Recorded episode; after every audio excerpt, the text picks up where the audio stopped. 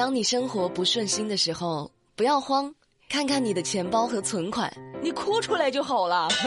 我是烂梗女侠唐美丽。每天为你们操碎了心的美丽又来提醒各位了哈，明天五月二十九号开始，端午节的火车票开售了。那根据放假安排，今年的端午假期一共呢是放假三天，从六月十二号放到十四号，赶紧的把闹钟定好抢票，不要到时候回不了家，一个人在办公室吃粽子，然后给美丽发消息，美丽我好想回家，我没买着票。那你怪谁呢？美丽这么早就提醒你了，明天定闹钟赶紧抢啊！是时候表演真正的技术了。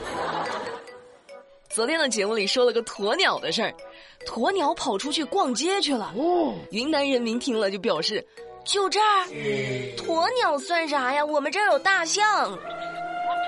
五月二十七号，云南峨山的居民通过自己家门口的监控，发现有一群亚洲象在家门口徘徊，还敲门呢。刚刚刚。出来玩啊！看看我的长鼻子。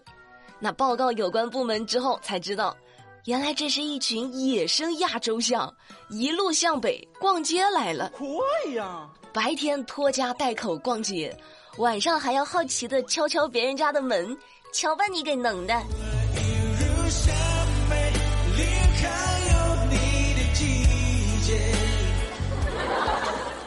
大家看热闹归看热闹哈，象群还是有一定的危险性的。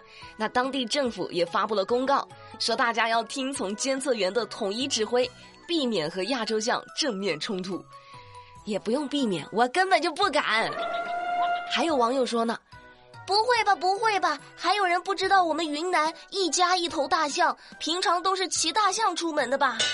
嗯，我信。我们内蒙的同事还告诉我呢，说他们那儿都不用小汽车的，家家户户每人都有好几匹马，骑马上班儿。哎，那你们知道美丽是哪儿的吗？永州，捕蛇者说知道吧？我们都是骑着蛇上下班的。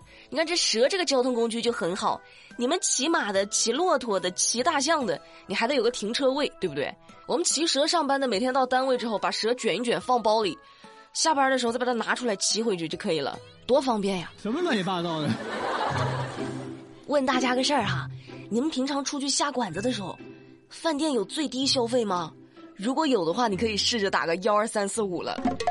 五月二十八号，北京市反食品浪费规定表明，说饭店不可以设定最低消费，也不可以诱导、误导或者强迫消费者超量点餐，最高罚款一万元。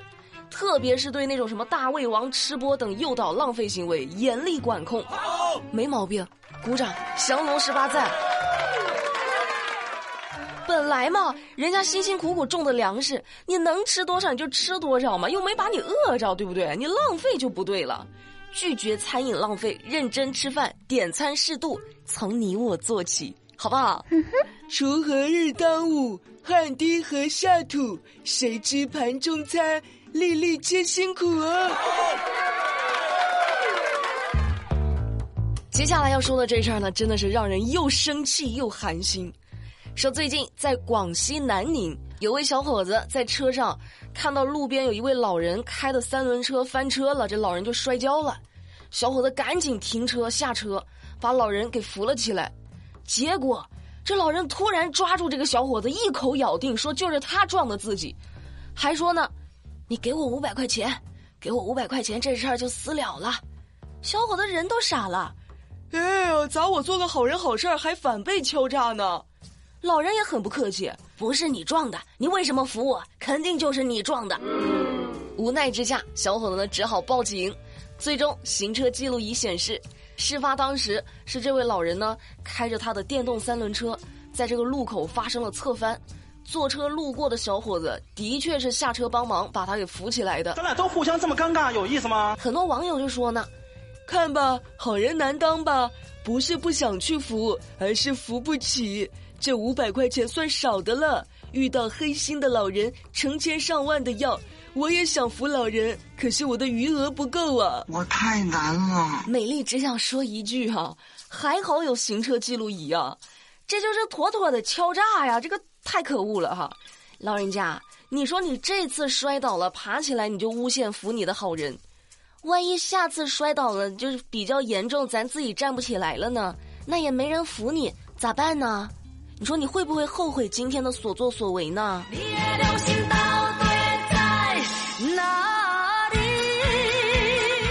再说个小姑娘的事儿哈，二十六号在哈尔滨，有个小姑娘的房东去小姑娘那儿检查房屋漏水的情况，用备用钥匙打开房门之后，我的天哪，这屋子里堆满了垃圾，有多夸张呢？你根本就没有办法走进去，你知道吗？他那个垃圾还不是说什么衣服扔在地上，它就是一些什么方便面盒子呀、外卖盒子呀、矿泉水瓶啊、瓜果纸屑呀，就堆在地上。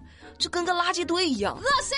房东就说呢：“哎呦，这种情况我只在电视上见过，我没有想到会发生在自己身上。这个女住户平时还挺漂亮的，怎么家里的卫生搞成这样呢？而且更神奇的是，这小姑娘跟房东说自己不在家，让房东自己用备用钥匙去修一下那个漏水的地方。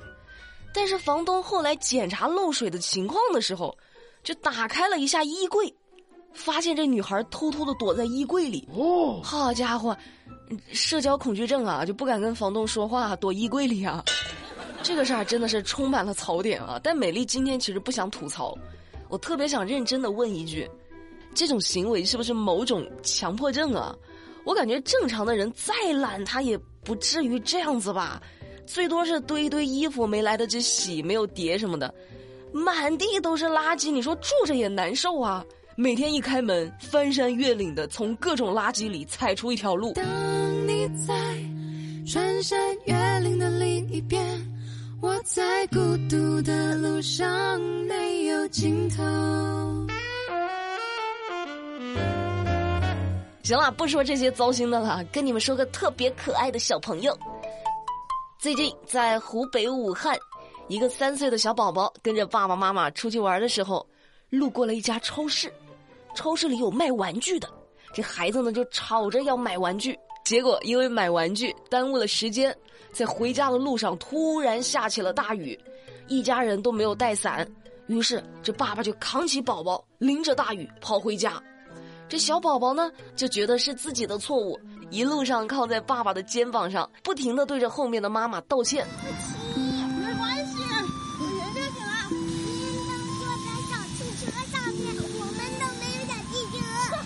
好家伙，求生欲很强啊！只要我先认错，你们就没有理由再骂我了。很可爱啊，也很扎心。为什么别的人都在小汽车里，我们在雨里呀？爸爸，你什么时候给我们买小汽车呀？小朋友，长大以后你就会知道，能趴在爸爸的背上，还可以跟妈妈聊着天，没有小汽车也是很幸福的时光。当然，淋雨这事儿还是有点讨厌啊，搞得不好还容易感冒。所以说，出门的时候在包里放把伞就很有必要了。但我跟你们说啊，我有个特别神奇的体质，就我只要带太阳伞，下班的时候它就铁定下雨。我哪天要是带把雨伞，下班的时候那个太阳大的能晒死你，就跟你一穿新鞋就会被人踩一样。所以今天美丽给你们推荐一把晴雨两用伞，还是大都会艺术博物馆正版授权的。大都会博物馆是世界著名的博物馆，里面有三百万件收藏品呢。那美丽给你们推荐的这把晴雨两用伞，就是他们正版授权的。我给你们挑的是河马威廉的图案，你们可以点开听友圈的视频去看看。这只蓝色的小河马呆萌呆萌的，就跟我的头像一样。那除了文化含义，美丽比较看重的就是实用。这把伞打开之后还挺扎实的，但是收起来只有小小的一把，还没一瓶矿泉水大。女孩子的小包包也可以放得下，特别方便。我在听友圈的视频里给大家拍了一下，就对比了我们办公室所有的伞，你们可以看一下，就知道这把伞它到底好在哪儿了。它撑开之后啊，朝外面的那一面是黑色的，上面呢是一层特殊的涂层，可以防紫外线。你们收到之后可以做个实验，验钞机那个紫色的灯，你可以在下面放一张纸币，然后把那个灯透过这个伞去照那个纸币，你就会发现那个紫外线都透不进来，而且对外那一层是黑色的。还有一个好处就是男生打的时候你也不会觉得它太花了，因为它外面是黑色的嘛。朝里面的图案是蓝色的河马威廉，可可爱爱的，女孩子男孩子都喜欢，晴雨两用。你平时呢就放在包里，不管出太阳也好，下雨也好都没问题。原价是一百六十九，从今天的节目购物车里点进去，立减四十，一百二十九就到手了。有没有五二零忘了送女朋友礼物的？赶紧补上！你送这个，晴雨两用。每次他撑开这把伞的时候，就能想到你，感觉好像是你在替他遮风挡雨一样。从今天的节目购物车里买，可以省四十块钱。好了，那节目的最后，我们来看看在昨天的节目评论区有哪些有意思的留言。首先，第一位是一位叫做“美丽不正经”的听众。咋呀？你这名字取的我哪儿不正经了？他说：“美丽，你是怎么看待老师拖堂的行为的？知足吧，老师拖堂，他最多能拖十分钟，下一个老师就得来了。你上班以后，你就会发现，老板拖起堂来，那都不是十分钟的事儿。”玩笑归玩笑哈，老师拖堂，你要想，老师给你上四十分钟的课和上四百分钟的课，他拿的课时费和工资其实是一样的，他无非也是希望你们能够学到更多的知识，考出更好的成绩啊。当然，如果你在老师拖堂的时候想上厕所啦，或者不舒服啦，或者有急事儿了，你举手告诉老师就行了啊。还有一位叫超玄的听众，他说：“美丽，你的声音模仿主播还挺像的，要不你改行吧，去当女主播。”不仅能赚钱，还不用愁找男朋友，咋的？我现在不是女主播了是吗？哥哥，我吃你的冰淇淋，你女朋友会生气吗？哥哥，你给我买这个，你女朋友知道不会吃醋吧？好恶心啊！最后我们来看一位尾数是二九三四的听众，他说：“美丽你好，不知道什么时候关注你的，很喜欢你一本正经胡说八道的播新闻，很有趣。”你在我的心里已经成功打败了各种新闻节目。我对你第一是感谢，我几乎每个工作日都会听你的节目，步行上班的路上你就占了一半的时间，谢谢你。二就是羡慕，听说节目当中的鹅笑声是你自己的，我在脑补那个场景，对我来说太难了，我已经记不清有多久没有大笑过了。